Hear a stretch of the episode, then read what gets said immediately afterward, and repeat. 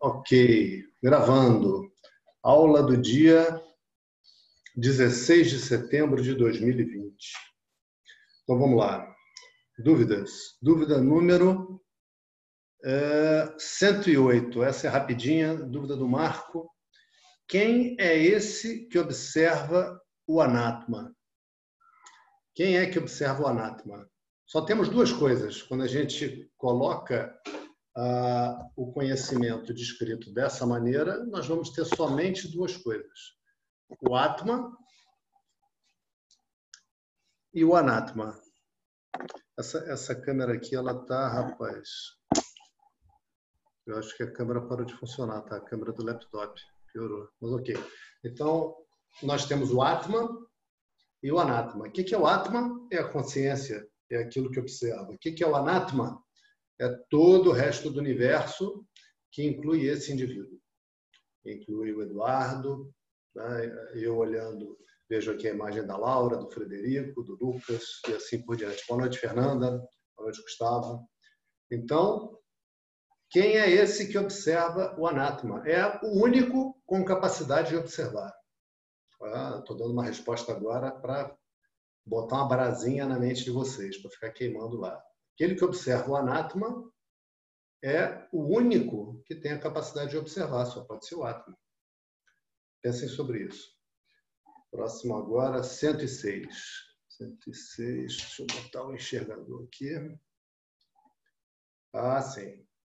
106, pergunta do Álvaro. Quem criou a fonte inteligente criadora do universo?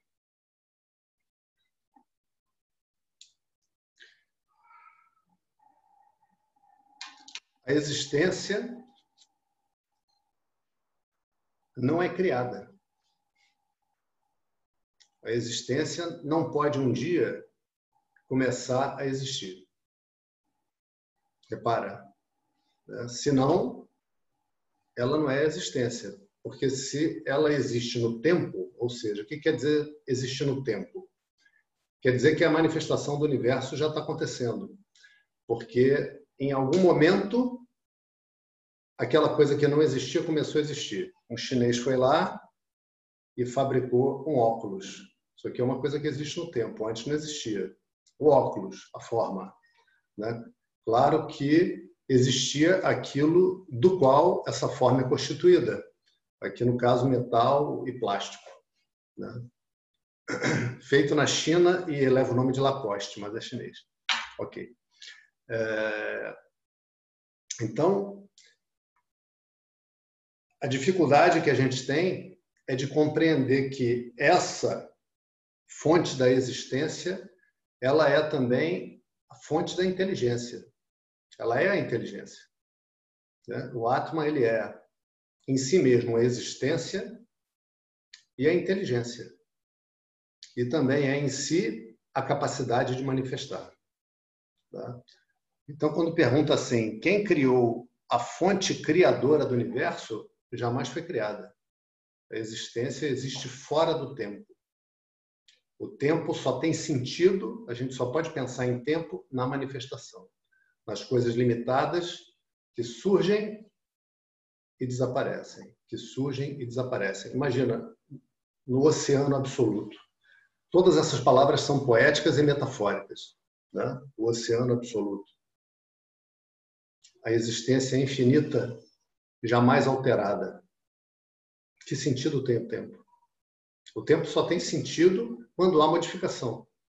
Inclusive, a gente conta o tempo porque dentro da manifestação, dentro do universo, as modificações seguem uma ordem e tem um ritmo. Tem um ritmo. Tem um ritmo das horas do dia, da sequência de dias, da sequência de estações e assim por diante. Porque a manifestação está em ordem, o universo está em ordem. Às vezes a gente esquece disso porque a gente vê ah, o caos da civilização humana. Mas esse caos segue uma ordem, não uma ordem para que as coisas aconteçam de acordo com o que eu gosto para eu ficar feliz. E esse é o pensamento de todo mundo. E aí há o desespero. As pessoas deixam de acreditar que exista um poder superior. Por quê? Porque elas querem que o mundo seja um brinco para elas serem felizes. Elas queriam que o Brasil fosse uma Suíça. Mas você vai na Suíça, tá todo mundo carrancudo, cara. Eu fui, né? Eu, eu não sei se eu falei isso para vocês. Eu tive a chance de estar é, em Paris quando começou o, quando acabou o verão. Não foi começou o inverno, não. Acabou o verão e começou o outono. Rapaz, eu nunca vi tanta gente de mau humor num só lugar. Acho que eu já falei isso aqui nessa turma. Dá vontade de falar, gente, vamos curtir, vamos sorrir. Vocês estão em Paris, pô. Vocês querem ficar de cara feia? Vou levar vocês para São Gonçalo, para São João de Meriti, para vocês verem o que é bom para tosse. Vocês estão em Paris. Então aí todo mundo de mau humor por causa do ventinho, bota casaco, pô. Mas, enfim, é assim. O mundo não é feito para a gente ser feliz, tá? Então, é, essa expectativa de encontrar uma ordem no mundo que me faça feliz, isso embola o raciocínio das pessoas. E, e, e é uma fantasia, né? não é assim. O mundo existe na forma perfeita para entregar todos os karmas. Inclusive para você não se iludir com o mundo, porque se a pessoa está muito feliz na situação que ela está, ela não busca se conhecer. Não tem, não busca se conhecer. Né? Então, essa situação que você está, por mais maravilhosa que seja, já já o poder sacode. Fica tranquilo. É igual tapete em faxina. Tá lá bonitão, mas já já é arrancado dali, leva umas boas pancadas e sai poeira para cachorro. Ok, gostei dessa poesia, só improvisei, não tinha pensado nisso. 105, vamos lá. Deixa eu ver que horas são, é quase. 105. Álvaro também. Toda fonte criadora, ao criar, o faz com um objetivo. Exemplo: o copo confeccionado de barro. Objetivo: quem o criou quer beber água, né? que é um recipiente. O relógio confeccionado de aço. Objetivo: quem o criou quer ver as horas, medir o tempo. Se o universo foi confeccionado por alguma inteligência, aí de novo, né? se te passa pela cabeça essa dúvida, boa noite Ana Paula, boa noite Sérgio, boa noite Leon, boa noite Ricardo. Se te passa pela mente essa dúvida, você precisa fazer a experiência. Não conta para ninguém que é isso que você está fazendo, mas vai para a praia, joga areia para o alto e vê quantos castelos caem feitos. Se cair algum, me fotografa, ou então filma, filma o processo. Se você vier com fotos de castelo, eu não vou acreditar. Tá bom? E porque essas coisas a gente precisa pensar a respeito. Tá? Ah, então, continuando aqui com a leitura. Se o universo foi confeccionado por alguma inteligência, a partir de algo que ainda não estudamos, eu não sei se ele está falando de algo que não estudamos aqui ou a nossa ciência, qual o objetivo para o qual o universo foi criado? Para que serve o universo sua fonte criadora inteligente? Duas perguntas. Então, para qual objetivo foi criado? Para que os divas, ou seja, essas aparentes individualidades, que são o Eduardo, a Laura, o Frederico, o Gustavo, a Paula, a Fernanda, o Lucas, recebam seus karmas.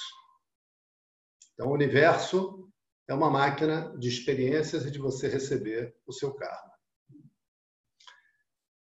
Ok. Para que serve o universo a sua fonte criadora inteligente? Serve tanto quanto serve o sonho ao sonhador.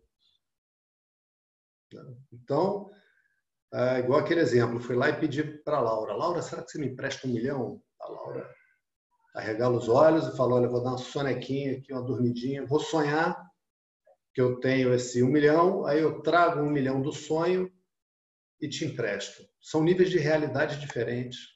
Isso, de início, é muito difícil da gente pensar a respeito, porque a gente não está acostumado.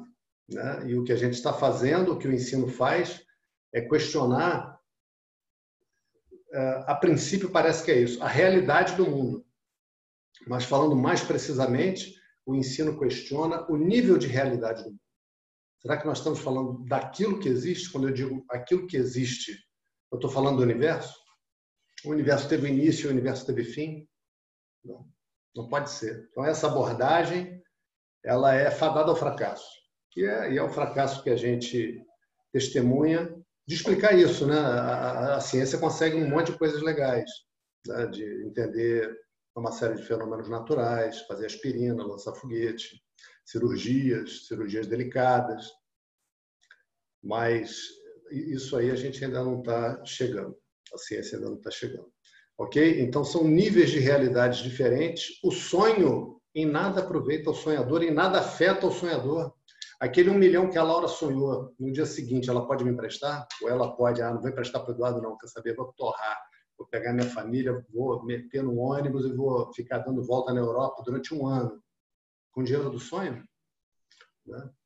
Em que que o sonho diminui o sonhador, não diminui nem, nem acresce. Ok? 104. Eita, tirei o enxergador. Além do espaço, o tempo também não permeia todas as coisas? Não. O tempo não permeia. Portanto, o tempo não é também o sonhador? Tudo é o sonhador. Tá, Gustavo? Agora, o tempo, ele, ele é uma ordem que a gente vê na, na criação e o homem cria uma divisão de tempo a partir de um, de, de um momento. Né? Então, por exemplo, é, como é que os, os nativos normalmente contam o tempo? Quantas luas, né? quantas noites, quantos dias, e agrupam os dias, e quantas estações, e você vê lá em vários lugares, na Índia tem, na Europa tem, no Egito tinha, aqui no Peru, criam ah, como se fosse a mira de uma arma, megálitos, né? ou seja, estruturas de pedra, para você fazer um alinhamento e acompanhar o movimento das estrelas. Então, existe um ciclo, existem vários ciclos na manifestação. E o tempo, ele existe dentro de uma ordem. Então, não acontece, por exemplo, puxa, rapaz, que sorte que eu dei, fui dormir agora com 53 anos e olha, acordei com 26. Olha, está tá na minha carteira de identidade. Isso não acontece. Né? Existe uma ordem na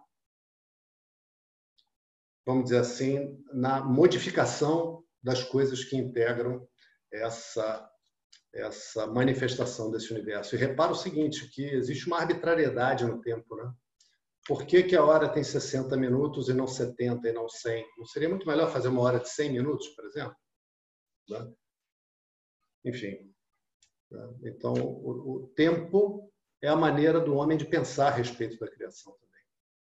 O espaço também é, de verdade. O espaço é um pensamento na nossa mente. A gente não percebe o espaço, a gente também não percebe o tempo. A gente percebe a modificação. E o tempo, a contagem de tempo é uma coisa útil. Ok. Deixa eu ver que horas são. 7 e 5. Deixa eu ver se dá mais uma.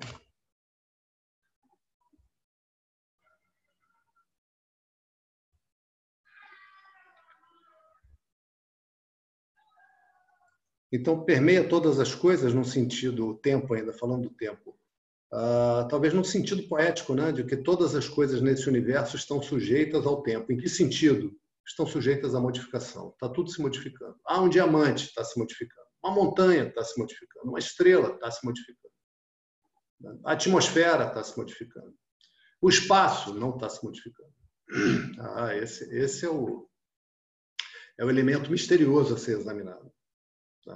Boa noite, Álvaro. Ainda está conectando. Ok.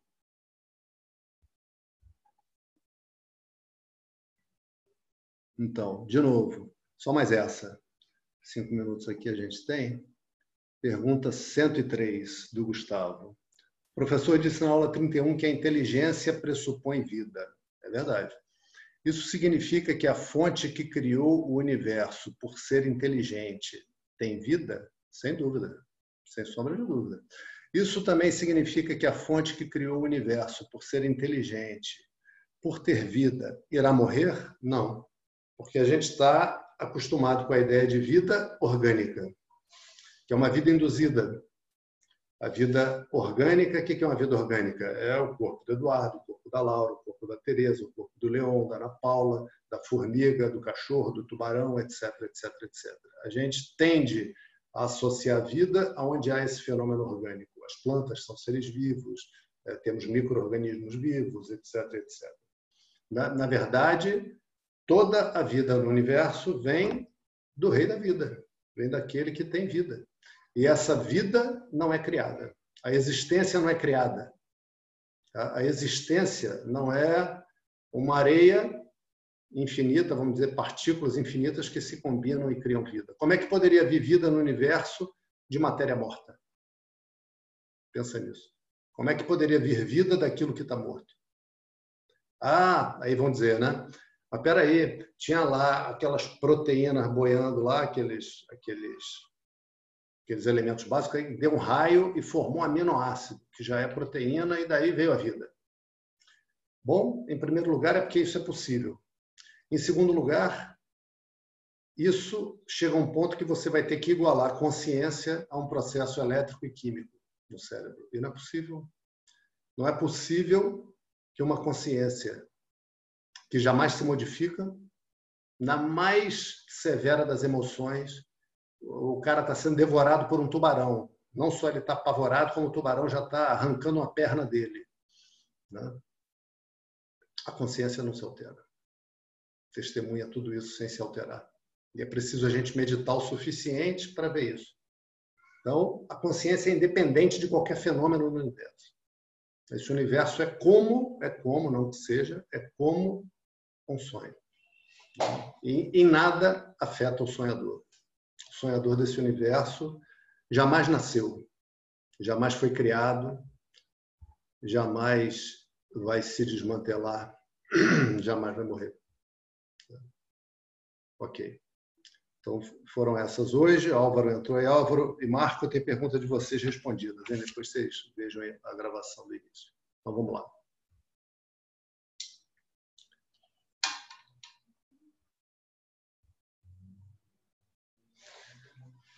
Oh.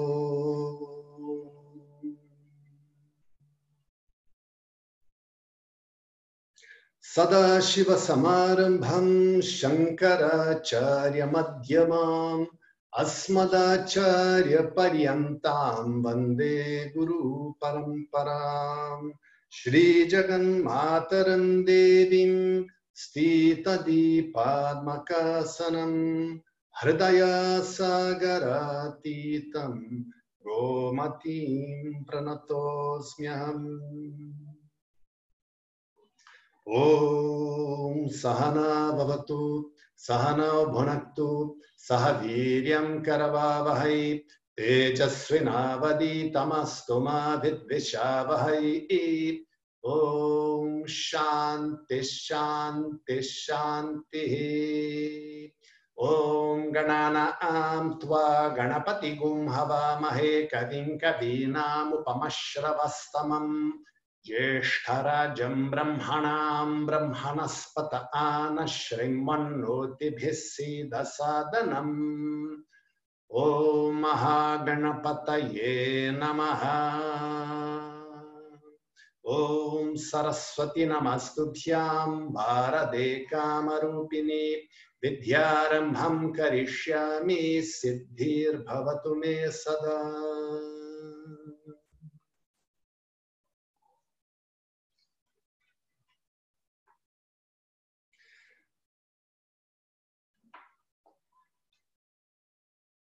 वसुदेवसुतं देवं कंसचाणूरमर्दनं देवकी परमानन्दं कृष्णं वन्दे जगद्गुरुम्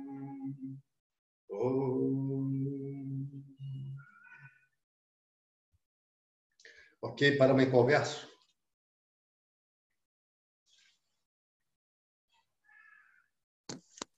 Foi 16. 16? 18. Ah, valeu. Eu achava que era 17.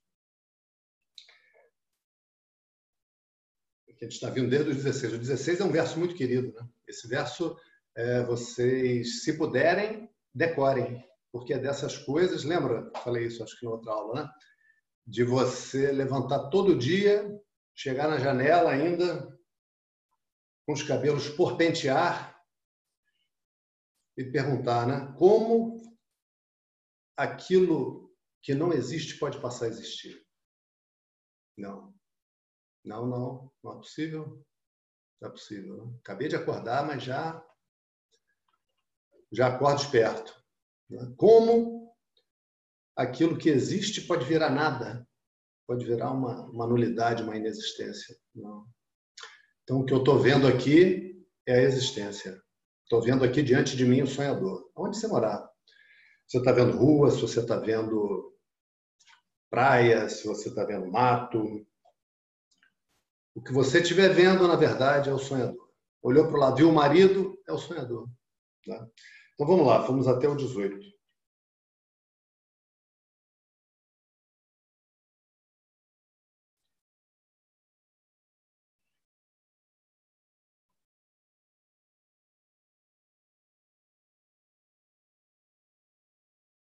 तो वो muga.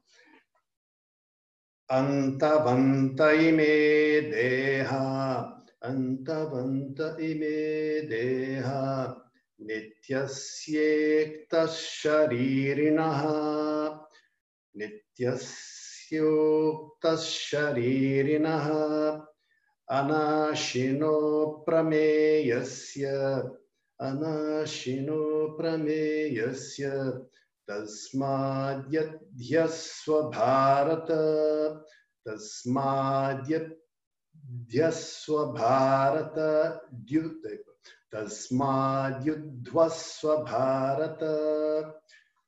Os corpos daquele que habita o corpo e que é eterno, não sujeito à destruição, e que não é objeto de conhecimento, são declarados como sujeitos ao desaparecimento. Portanto, lute, ó Bharata. De novo, mais devagar. Boa noite, Rogério. Acho que eu dei boa noite para todo mundo hoje é, os corpos daquele que habita o corpo. Então vamos ver, olha só. Os corpos está no plural. Aquele que habita o corpo está no singular. Né? Então, os corpos daquele que habita o corpo, que corpo? O teu corpo, Arjuna. É Krishna falando contigo.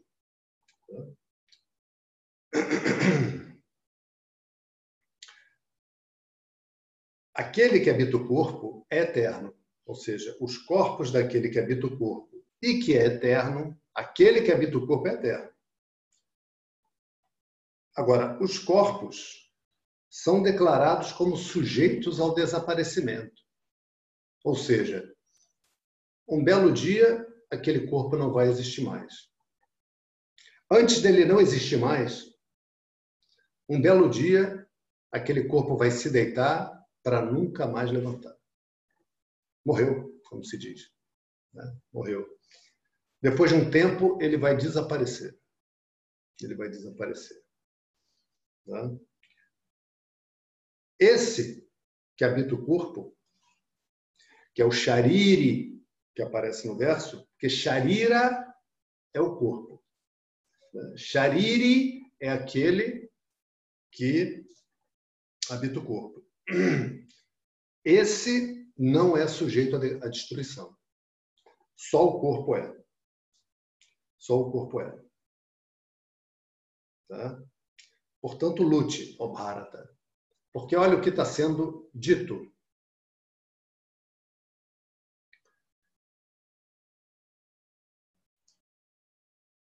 Conheça, verso anterior, Arjuna, aquilo que é indestrutível. Ou seja, tem algo indestrutível para você conhecer. E se eu estou te dizendo, conheça, não é para pegar peça em você, né? porque é possível esse conhecimento. É um conhecimento diferente de todos os conhecimentos que você já teve até hoje. Você foi para a escola, você teve diversos professores, teve professores bons, teve professores muito bons e teve professores mais ou menos mas que te ensinaram uma série de coisas. Você aprendeu a sua língua, aprendeu gramática, aprendeu literatura, você aprendeu matemática, geografia, talvez você tenha aprendido até outra língua. Né? Você aprendeu a história do seu país, você aprendeu a história lá de trás, de antes que esse país existisse. Você aprendeu geografia, como são os climas, aonde que está cada país, que região que produz o quê, você aprendeu uma série de coisas. Agora, reparar que esse assunto que nós estamos tratando agora, ele é único. Ele é completamente especial, completamente distinto de tudo que você já estudou até agora. Porque todos os assuntos que você teve a oportunidade de debruçar a sua mente, o seu intelecto sobre eles, todos aqueles assuntos eram diferentes de você. Todos aqueles assuntos, todos aqueles estudos, todas aquelas aulas que os professores te deram, versavam sobre o estudo de algum objeto para você. Ainda quando falavam que estavam estudando você, Arjo, eles estavam enganados, eles não sabiam o que diziam. Como diz Jesus na cruz, perdoe-os, Pai, eles não sabem o que fazem. Então, quando eles ensinavam anatomia e diziam que estavam falando sobre você, era só engano deles, acho, né? pessoas ignorantes. Ah, mas eles apareciam de terno e, e, e de jalecão, escreviam livros muito grossos. Pois é, tudo bem, isso aí está tudo bem. Dizer que o braço é assim, dizer que a musculatura é assado, dizer que o, o fígado funciona assim, que o sistema nervoso funciona assado, é verdade até onde se pode ver. Uma série de coisas depois foi revista e melhorada. Dizer que você é aquilo é completamente distinto, Árvore. Então, esse estudo que nós estamos fazendo aqui agora, em pleno campo de batalha. Qual é o campo de batalha de Arjuna? É a tentativa de ser feliz. Esse é o campo de batalha de Arjuna. Aquele campo de batalha ali é a vida de cada um de nós onde cada um está lutando contra um exército de coisas, porque o mundo tem uma capacidade infinita de mandar oponentes para o nosso a nossa fantasia. Uma capacidade infinita de levantar exércitos e exércitos inimigos que vão enfrentar a fantasia que a gente criou de como as coisas deveriam ser. Né? Ou seja, a, a miragem dos meus desejos. Eu perdido na miragem dos desejos. Não que os desejos sejam ruins, Acho que eu vou ser feliz porque satisfaço meus desejos é, é apenas uma miragem no meio disso tudo. Então, no meio desse campo de batalha, Arjuna, eu te dou um ensino que é diferente de tudo. Porque esse ensino só funciona porque é sobre você. Então, ele parece que é muito difícil, Arjuna, porque ele é só sutil. E porque ele é diferente de como a sua mente até hoje entendeu o que era aprender. Até hoje, você pegava, por exemplo, um óculos e olhava para ele e dizia: ah, esse óculos aqui ele é pequenininho, ele é azul escuro, a perninha aqui tem uma parte que é um azul médio, bonito, por sinal, tarará, tarará. O celular é preto, a capa é cinza, já está meio gasta aqui, já deve ser um celular meio antigo. E assim você faz seus estudos, Ara. E assim se faz os estudos até para tentar entender a origem desse universo. Igual, Arjuna, um personagem do sonho. Imagina num sonho, está lá aquele personagem cientista, estudando, se esforçando, fazendo um esforço honesto, querendo mesmo desvendar, porque aquele desejo sou eu que dou. Né? E ele pega areia e bota no microscópio eletrônico e constrói acelerador de partículas maior do que um estado de futebol, um estádio de futebol. E gastam fortunas para tentar entender como a matéria é feita. Né? E é véu. É meu véu que eu chamo de Maiá. E que eu vou te explicar mais para frente sobre o véu. Porque, na verdade, Ajna, esse véu é como eu faço a minha dança nesse universo. É como eu mudo de uma forma para outra conforme o meu desejo, dando os karmas a todas as criaturas, assumindo, como se fosse o diretor de um filme, a direção de um roteiro que eu mesmo crio, que eu mesmo materializo, que eu mesmo direciono. Igual o sonhador direciona o sonho. O sonho não está ali a esmo. O sonho é o conhecimento do sonhador. Não tem nada dentro do sonho que não integre o conhecimento do sonhador.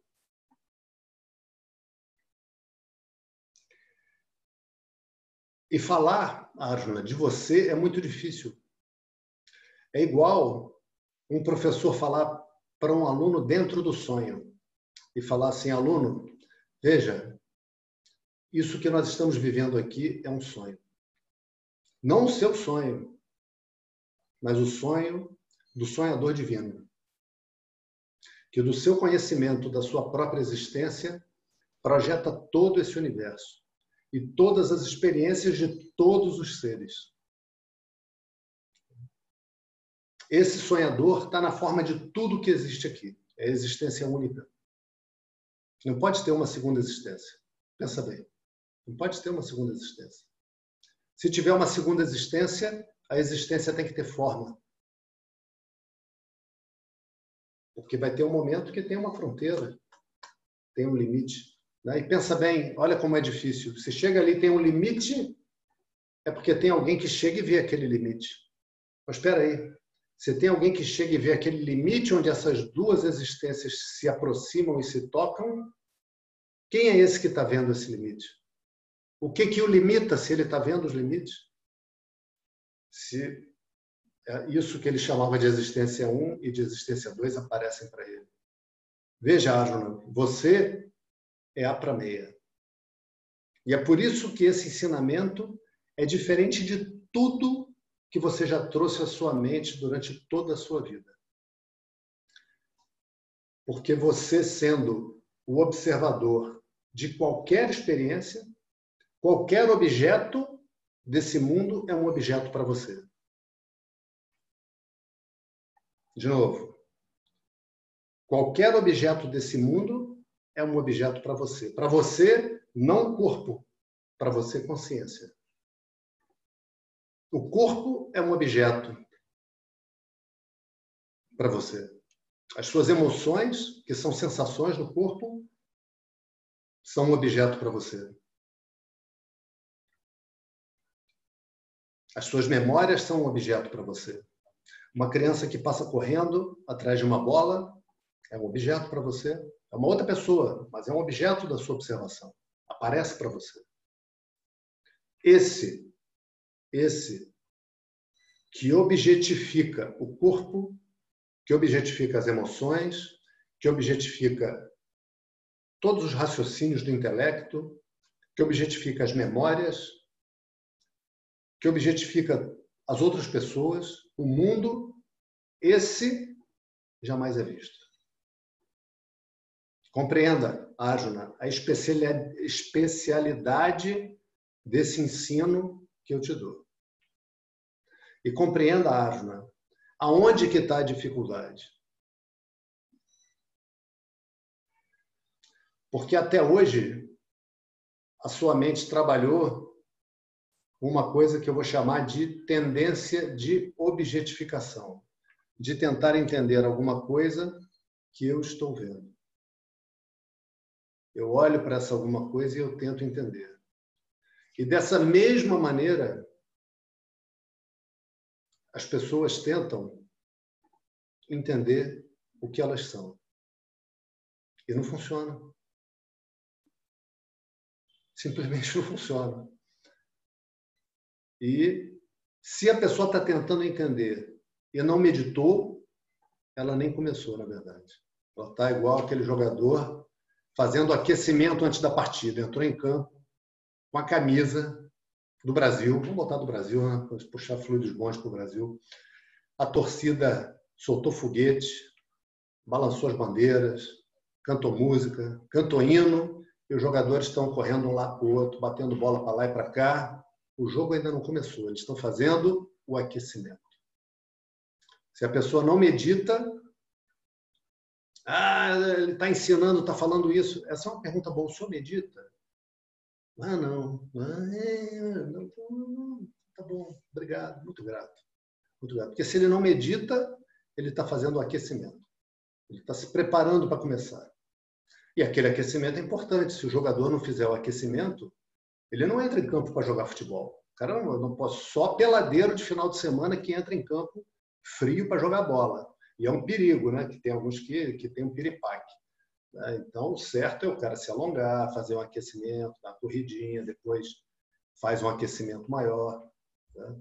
Então, se não meditar, não se consegue ver que a mente tem uma tendência de objetificação. O que, que seria isso? A mente se verte para fora, através dos sentidos.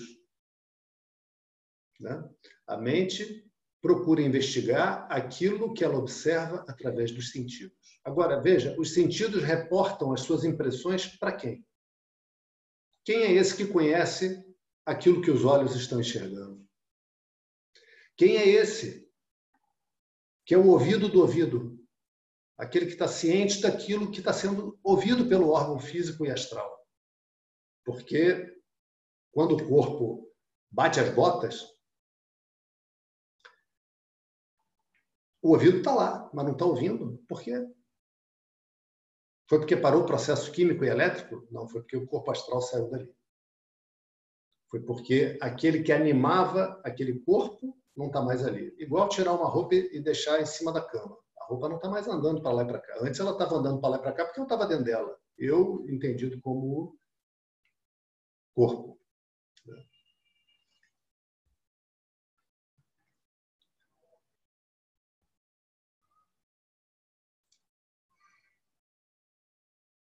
Quem é esse que conhece os paladares? Quando eu como, vamos falar alguma coisa saudável, uma jaca. Ai, que delícia. Quando eu como uma temoia, ai, que gostoso. Quem é esse que conhece o paladar? Para quem o paladar aparece, repara. Está acontecendo na língua, mas quem é que está conhecendo aquela sensação? Quem é o sabedor daquela situação? Mais ainda, quem é o sabedor da preferência, se eu gosto ou não gosto de jaca. Jaca é o tipo da coisa ame-a ou deixa, né? Ou a pessoa é apaixonada ou detesta. Não conheço ninguém no, no meio, ah, gosto mais ou menos de jaca. Isso é muito raro. Ou a pessoa adora ou é, não gosta. Né? Quem é que sabe? Gosto ou não gosto? Tem alguém que está sabendo disso, repara? Que está livre também de todos os gostos e de todas as aversões. Que é um processo mental de julgamento. E que eu não faço. Aquilo acontece simplesmente na mente. Tá? Ok. Quem é aquele que sabe que alguém chegou e fez um carinho no braço? Né? E vem aquela sensação boa do carinho. Para quem isso aparece? Quem é esse que está testemunhando todas essas experiências, mas que as experiências o indicam. Porque eu só posso ter experiência se eu estou consciente de alguma coisa. Ter experiência é estar consciente de algo. Ainda que seja estar parado, simplesmente parado, respirando, olhando, de olho fechado. Mas eu estou consciente do estado do meu corpo. Eu estou consciente do sonho. Eu estou consciente, inclusive, do sono sem sonho, do sono profundo. Também a consciência está ali. A gente já viu isso, me parece. Né? Esse está sempre presente. Todas as experiências apontam para ele. Todas as experiências sutilmente o revelam. Mas nenhuma experiência o revela como um objeto. Ah, tá aqui o observador. Ó. Eu vi, eu vi, eu vi a consciência. Ela é uma luz, como se fosse um sol azul claro, que os raios se expandem. Ah, eu vi, eu tive essa visão. Quem é que estava vendo essa bola azul, meu querido? Né? Mas aí a gente tem que ter carinho. Tem que ter carinho, porque as pessoas vão. A mente é assim, na ignorância, ela imagina. Né? E se, e se a gente ouve da pessoa que está orientando uma imaginação, aí é, é, perigoso. Aí é perigoso. Porque a pessoa nem, nem sabe que está imaginando, não está fazendo de má fé. Ela simplesmente não sabe.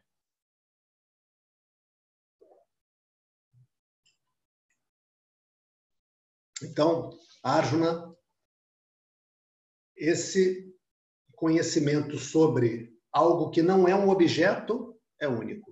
E essa é que é a dificuldade. E por isso que a sua mente agora precisa entrar numa academia. Sou eu a academia Arjuna. A academia eu ensino.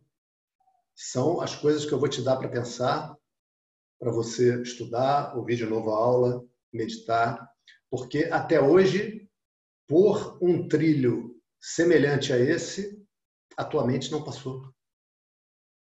Aqui é tudo muito novo e é fácil se enganar. Então você tem que ter várias capacidades, Arjuna, inclusive de estar errado. Porque é muito desagradável a gente estar errado, né? Ah, não entendi, eu falei aquilo, mas não era aquilo, não.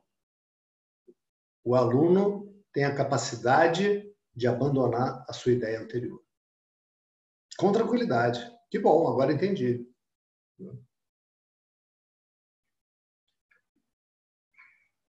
E aqui, olha o, o que que Krishna está fazendo nessa sessão da Gita, nessa sessão do ensinamento, agora no meio aqui. Né? A gente está na sessão do Atma. Então ele falou várias coisas sobre o Atma. Agora, ele torna, tendo falado as coisas que ele já falou, ele torna a olhar para o campo de batalha. Esse, esse, verso aqui agora, tudo isso que a gente falou foi a introdução. Porque Krishna está botando a mão no ombro de Arjuna e falando, agora olha para o campo de batalha. E fala, olha, os corpos de Brahma, os corpos do sonhador, agora estou falando o verso com outras palavras, os corpos do sonhador são declarados como sujeitos ao desaparecimento. Eles desaparecem, eles morrem, a gente vê isso, faz parte da nossa experiência, e o próprio ensino diz isso, porque podia fazer parte da nossa experiência, mas a gente entender mal a nossa experiência. Porque tem um monte de coisa que a gente está entendendo mal. A gente construiu uma, uma visão sobre o universo que ela é assentada sobre uma série de ignorâncias e de imaginações. A gente está entendendo mal um monte de coisa. Mas olha, que o corpo morre, morre mesmo. Tá? Essa vocês não entenderam mal, não. O corpo morre mesmo. Ele nasce, tem que morrer.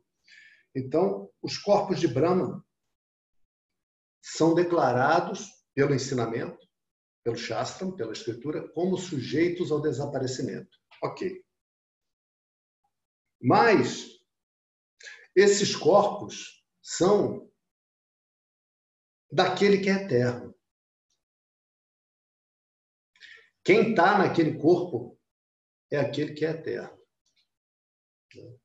É aquele que não é sujeito à destruição. É aquele que não é objeto de conhecimento. Esse que não é objeto de conhecimento, acho, é você. Repara, repara, pessoal aquele que não é objeto de conhecimento, que é a prameia, não pode ter forma. Ele tem que ser infinito. Vocês são infinito. Porque quando tem uma forma, quem é que está vendo a forma? Eu não posso ser a forma.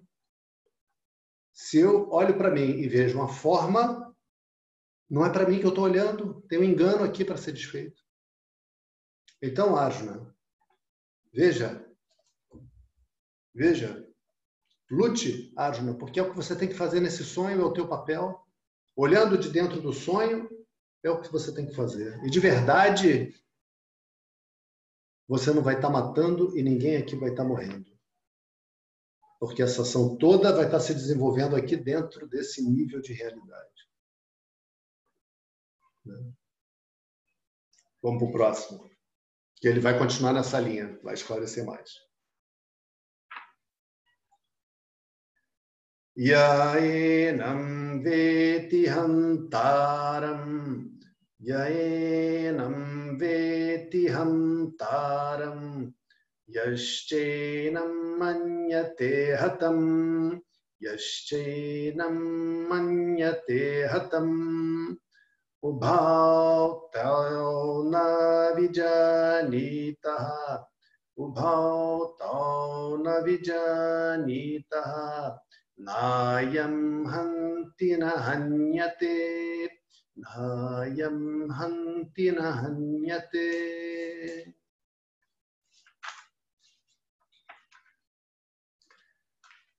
Aquele que considera esse eu como matador e aquele que o considera como o matado, o que foi morto, ambos não conhecem.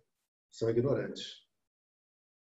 Este, este eu, o Atma, não mata, nem é matado. Então, de uma maneira cheia de idas e vindas aqui no verso, Krishna está dizendo o seguinte: veja, Arjuna, presta atenção. Presta atenção que eu estou te ensinando a olhar para esse universo a partir do modelo de um sonho. Porque é muito difícil para a mente mergulhar numa visão, mergulhar no ensino, sem ter nenhum parâmetro. Então, eu estou te dando como parâmetro uma experiência que todo homem tem, que toda mulher tem, que toda criança tem. O sonho.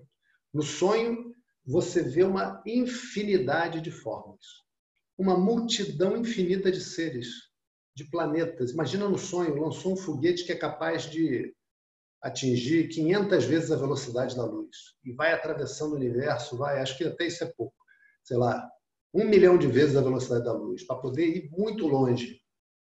Tudo aquilo ali é o sonhador. E tudo aquilo que aqueles ocupantes da nave também não viram é o sonhador também. Então, Arjuna,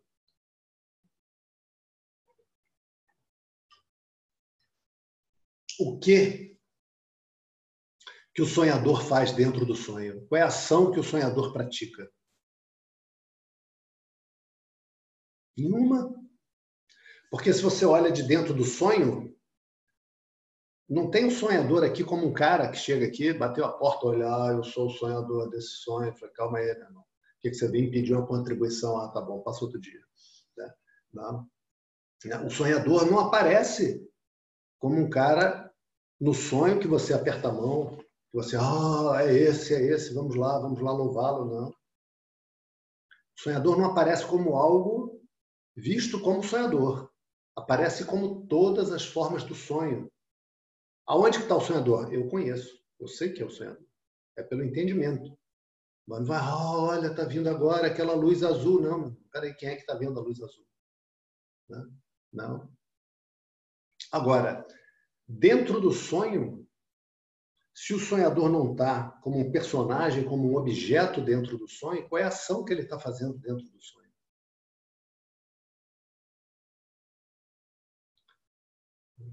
Está lá o Álvaro, dormindo na beira da praia lá, ah, dormindo gostoso, aquele solzinho, já está ficando quente, né, para o meu gosto, mas aquele solzinho de agosto. Aí sonha, sonha. O Álvaro está lá dentro do sonho? os personagens do sonho estão dizendo: vamos louvar o Álvaro, que estamos aqui no sonho do Álvaro. O Álvaro, na verdade, está dormindo lá na beira da praia de Itacoatiara, lá em Niterói. Mas nós estamos aqui nessa montanha gelada no sonho. Mas, gente, fica todo mundo tranquilo, que o Álvaro mesmo está lá na praia de Itacoatiara. Acontece isso? Não acontece. O difícil, Arjuna, é a gente pensar em níveis de realidade diferentes. E aí, o que o método vai fazer é trazer a mente do aluno o tempo todo para saltar de um nível para o outro até que a gente consiga enxergar. É igual o pai ensinando o filho a andar de bicicleta. Ele fala assim, ó, se você sentir que, não sei se o pai de vocês ensinou assim, o meu ensinou assim, se você sentir que a bicicleta está caindo para um lado, você joga o corpo para o outro. Sentiu que está caindo para o outro, joga para o lado anterior. E assim vai, que fica tranquilo que você vai conseguir se equilibrar. E aí você cai lá umas 50 vezes até que consegue se equilibrar. Até que consegue se equilibrar. Né? Então, Arjuna, o que que o Álvaro faz no sonho dele? E mais, como os personagens, essa é mais fácil de ver e auxilia a primeira. Como os personagens do sonho afetam o Álvaro que está dormindo lá na beira da praia. Imagina. As personagens falam, cara, já descobri, esse sonho aqui é o Álvaro. E eu estou querendo mandar um recado para ele que vi que ele está sendo preguiçoso e não está estudando as aulas direito. Então, o que, que a gente vai fazer? Já sei. Reúne uma multidão aqui dos personagens do sonho. Cada um vem com a faca de cozinha e vamos espetar essa montanha aqui, porque essa montanha é o Álvaro também. Vamos ver se ele sente uma dor na barriga lá na beira da praia. Fica aquela multidão de insanos lá, esfaqueando a montanha. Em que, que isso afeta o Álvaro? Né? Então, o sonho não afeta o Álvaro. O Álvaro não realiza ação nenhuma dentro do sonho. Né? E o que que Krishna está querendo dizer com essa construção aqui? Que o Atma ele é a carta e ele é a bhokta. Então, presta atenção nisso.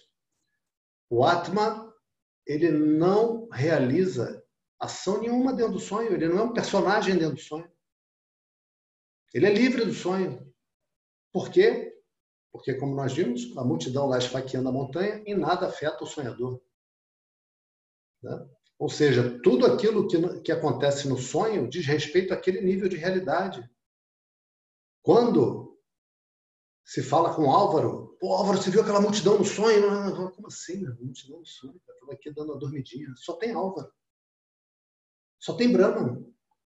Só tem Brahman. O desafio é a gente, de dentro do sonho, entender que só tem Brahman. Só tem Brahman. Só tem Brahman. De verdade, só tem Brahman. Só tem existência.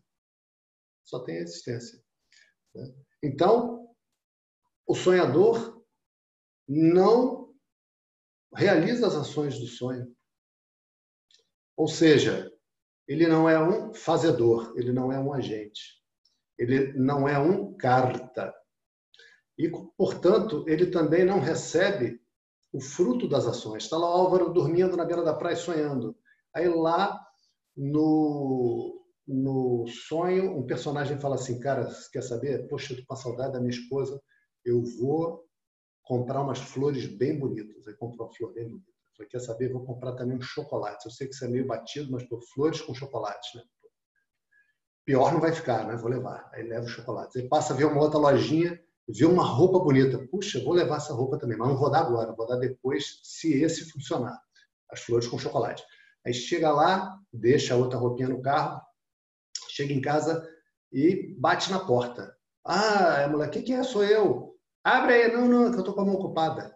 Aí quando abre a porta, tá o cara com o maior sorriso de bobão, um buquê de flores e uma caixa de chocolate.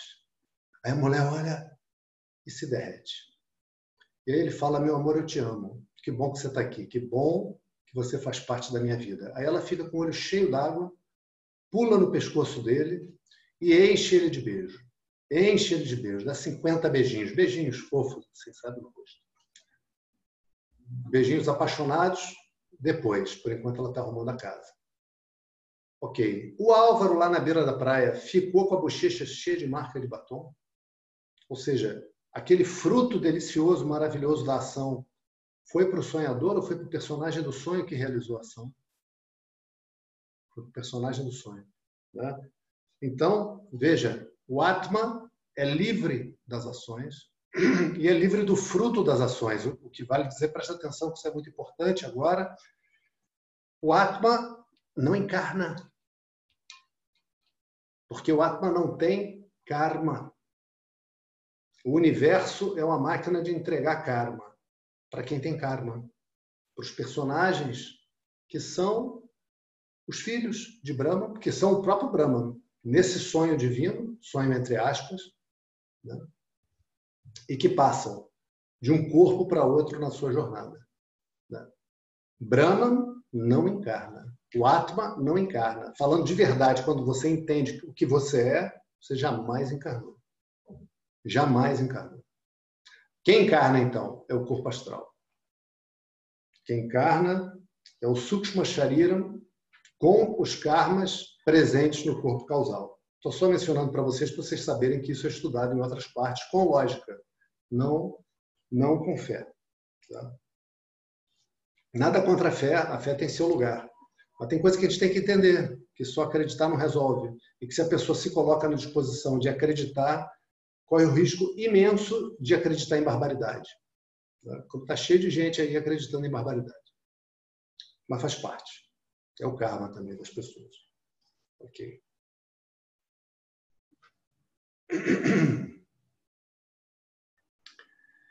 Najayate 19. Najayate mriyate va kadachite नायं भूत्वा भाविता वा न भूयः अजो नित्यः शश्वतोऽयं पुराणः न हन्यते हन्यमाने शरीरे Mudou a métrica. Mudou a métrica quer dizer o quê? Mil rúpias. O que quer dizer mudou a, a métrica?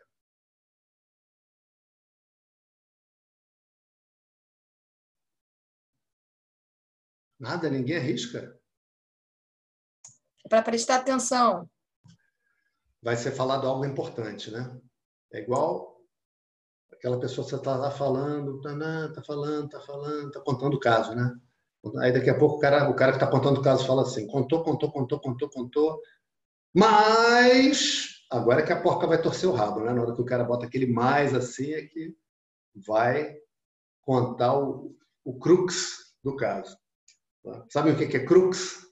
Sabe, Laura, o que é crux? Sabe, Bianca, o que é crux? Não? Crux é o ponto mais difícil de uma escalada. É aquele ponto ali, a dificuldade técnica está ali. Tudo correndo bem essa semana, vou levar meu neto para escalar pela primeira vez.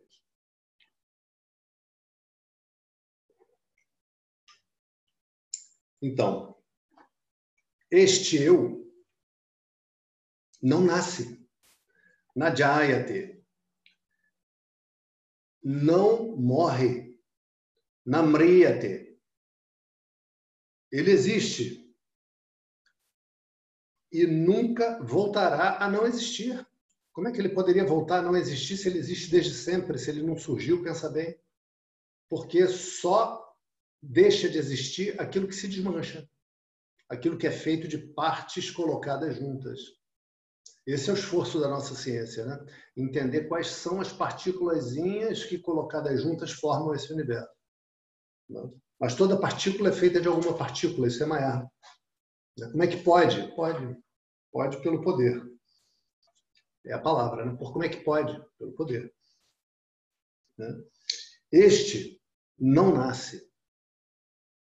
Ele é eterno. Ele é imutável e, portanto, ele é sempre o mesmo. Por isso que ele é descrito sempre como um menino, poeticamente, porque tem a alegria de um menino, tem a alegria de olhar para as coisas sempre com um olhar novo. Quem já brincou com criança aqui já viu uma coisa maravilhosa, uma capacidade maravilhosa que a criança tem. Por exemplo, a criança te pede para você contar uma história. Você vai lá, conta a história, veio o lobo, veio a vovozinha, chapeuzinho, veio o caçador, o lobo ele era meio mauzão e o caçador, que não tinha misericórdia fora do lugar, meteu bala no lobo. Estou contando aqui com cores próprias, né? A, a história. Aí você conta para a criança, a criança, ah, aí no final, Chapeuzinho se salvou, a vovó se salvou, o caçador, gente fina, foi comer bolo com café e viveram felizes para sempre. A criança adora e quando acaba, o que ela fala? Conta de novo, conta de novo. Aí você, pelo amor de Deus acabei de contar essa história, não dá. Essa mente de criança a gente precisa ter. É, é, um, é, um dos, é um da, uma das qualificações, um dos treinos, de voltar a ter uma mente capaz de olhar o mundo e ver uma novidade. Porque o mundo de agora não é igual a um segundo atrás. Né? Então ele é apresentado sempre como uma criança, poeticamente. Tem as imagens lindas dos santos, né? Vocês já viram quantos santos tem que vem carregando um menino no ombro? da Igreja Católica, se eu não me engano, se eu não me engano, São Cristóvão é um, e vem ainda de uma coisa muito linda, atravessando um rio. Ele vem atravessando um rio com água pela cintura, trazendo aquele menino no mundo. Estamos nós atravessando o rio. Então, quando o corpo é destruído, ele não é destruído. Ele não é destruído. Então, aqui, Krishna meio que repete as mesmas coisas para a árvore. Né? Porque foram dadas agora as lakshanas do Atma. O que, que são lakshanas? Presta atenção. Lakshanas, às vezes se emprega assim a palavra, as descrições do Atma. Essa palavra eu estou evitando de propósito, por quê? Porque, por exemplo, eu peguei aqui para vocês e descrevi o óculos. Também descrevi o celular. Vocês podem descrever a camisa, vocês podem descrever a parede, o quadro. Por quê? Porque são coisas que nós estamos vendo. O Atma a gente não descreve. A gente tem as indicações. Porque o Atma é você. A gente fica formando conceito atrás de conceito, repara. Conceito atrás de conceito. O Atma só é possível a gente ser. É para você só ser, é para você só ser. Né? Só ser. Qualquer coisa que eu diga, eu sou isso, isso o quê, cara? Você está vendo isso. Se tem um isso que você está indicando, é porque você está vendo. Você não pode ser aquilo. Né? Então, quais foram as lakshanas que foram dadas para o Atma? O Atma é Satyam. Ou seja, você tem um vaso de barro ou um copo de aço. Então, o copo é uma forma daquilo que existe. Em relação ao copo, em relação ao copo, que a gente tem que ser capaz de ver a limitação dos exemplos. Não tem exemplo para o Atma. Tá, gente? Não tem exemplo para o Atman. Exemplo igualzinho, igualzinho, igualzinho, não tem. Todo exemplo é imperfeito, porque só o Atman é a prameia. Só o Atman não, não pode ser objetificado. E os exemplos todos que a gente der vão ser com objetos. A própria linguagem é um objeto. O ensino feito através da linguagem em si já é um desafio. Né? Porque ele tem que ser capaz de, ao mesmo tempo que transmite para o aluno o ensinamento, destruir as ideias erradas que o aluno necessariamente vai formar. E aí vão ter textos específicos para isso, que são um verdadeiro bombardeio na mente. E é uma maravilha, uma delícia de estudar. Não no início. No início você quer correr, chorar, porque parece que tudo que você estudou estava errado. Mas não, mas é assim, é um processo, é assim.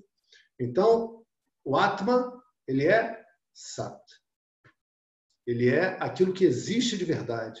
Vamos usar essa palavra, que é uma palavra linda da nossa língua, usando poeticamente. Substância, ou seja, aquela instância que está embaixo, sub. Se há alguma substância de verdade, é o átomo. Tudo é feito do átomo. Então, ele é sat. Ele é nityam, ele é eterno. Claro, ele é nirvikaraha, ele não se modifica não se modificando, como é que ele pode ser destruído? Ele é a carta, ele não realiza ação nenhuma. Como é que ele poderia realizar alguma ação se ele não se modifica?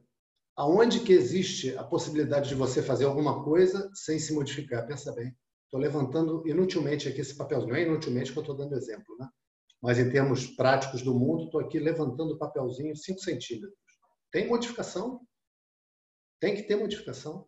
Você não faz nenhuma ação sem modificação. Nem ação mental, pensa bem. Estou tentando fazer essa conta. A pessoa está lá paradinha. Está tentando fazer a conta, está pensando. Tem modificação na mente. Nirvikaraha. Ele é a carta, porque ele não se modifica, ele não faz ação. Como ele não faz ação, ele não colhe os frutos de ação, ele não fez. Ele é a Bhokta. Bhokta é aquele que come. Né? E ele é a prameia. Ele é aquele que não pode ser visto. Se ele não pode ser visto, ele não pode ter forma. Porque sempre que eu vejo uma forma, olha a frase já indicando. Graças a Deus a gente está podendo estudar, né? podendo pensar direito. Quando eu vejo uma forma, quem é que está vendo a forma? Quem é que está vendo a forma? Para quem a forma aparece? Quem é esse que pode dizer, não, o átomo é um papelzinho branco quadradinho? Espera aí, meu, você está vendo o papelzinho branco quadradinho? Estou! Então, o átomo é esse que está vendo. Ah, então o átomo é o olho? Ah, desatarracha o olho. Aí olha com o outro. Aqui, cara, você não está vendo? Né? Arranca, desatarrachou os dois olhos. Ah, o átomo era os olhos, agora fiquei cego. Mas peraí, cara, quem é que está sabendo que esse corpo agora está cego? Nenhuma ação que você fizer no corpo vai afetar o Atman. Nenhuma. Nenhuma. Agora, repara a nossa situação, que a gente chega para receber o ensino com o seguinte conteúdo na mente. Eu sou feito de alguma coisa, né? Ou seja, eu não sou sata, eu não sou isso que existe, porque tudo que está no meu corpo existia antes de existir agora na forma de corpo. Né? Eu sou limitado, eu vou morrer, então eu não sou nítya, não sou, não pode ser. Pô, meu avô bateu as botas, meu bisavô bateu as botas. Eu vou bater as botas algum dia. Só que eu estou botando eu no corpo. Né? Eu estou é, sujeito à modificação, basta olhar minha cabeleira. É a prova viva das modificações. Né? A pessoa não consegue reter os cabelos, não consegue reter os dentes. Como é que vai dizer que não se modifica? Né? Ah, o Atma não faz ação. Puxa, mas eu faço ação o tempo todo.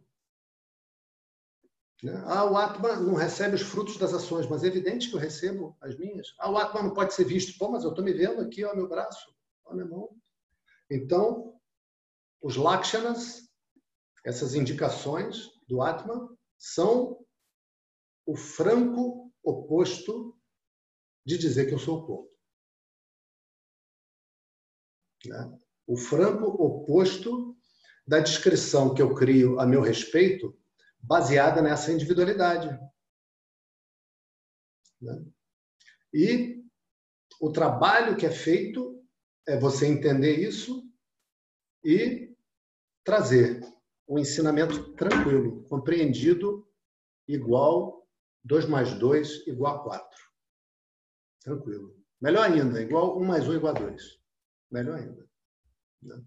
Porque o corpo passa por uma série de modificações. Primeiro ele nasce, depois ele cresce, depois ele para de crescer, chega um ponto que ele para de crescer e passa só por modificações sem crescimento. Depois ele começa a decair. Novo ainda, já está decaindo, já está ficando mais difícil. Né? Tanto que um jogador de futebol de 32 anos está velho. Ele já não joga futebol competitivamente contra um jogador de 25. Né? Depois ele adoece. E depois ele morre. Essa é a trajetória do corpo na Terra. Né? E o Atma não passa por modificação nenhuma. Como o Atma pode ser uma consequência, um produto, uma parte ou uma propriedade desse corpo que o tempo todo está mudando. Não. Não. Então, em seguida, Krishna vai ensinar sobre agora a construção da identidade correta. Né? Porque até agora a minha dor toda vem porque eu estou dizendo, não, eu sou esse boneco é, mortal, careca e ainda por cima com CC. Isso é um equívoco. E como esse equívoco é desfeito? Né? É o que a gente vai ver नभ्रस्मौ ॐ पूर्णमदः पूर्णमिदं पूर्णात् पूर्णमुदच्यते पूर्णस्य पूर्णमादाय पूर्णमेवावशिष्यते शांति शांति शान्ति शान्तिः हरिः ॐ श्रीगुरुभ्यो नमः हरि ओम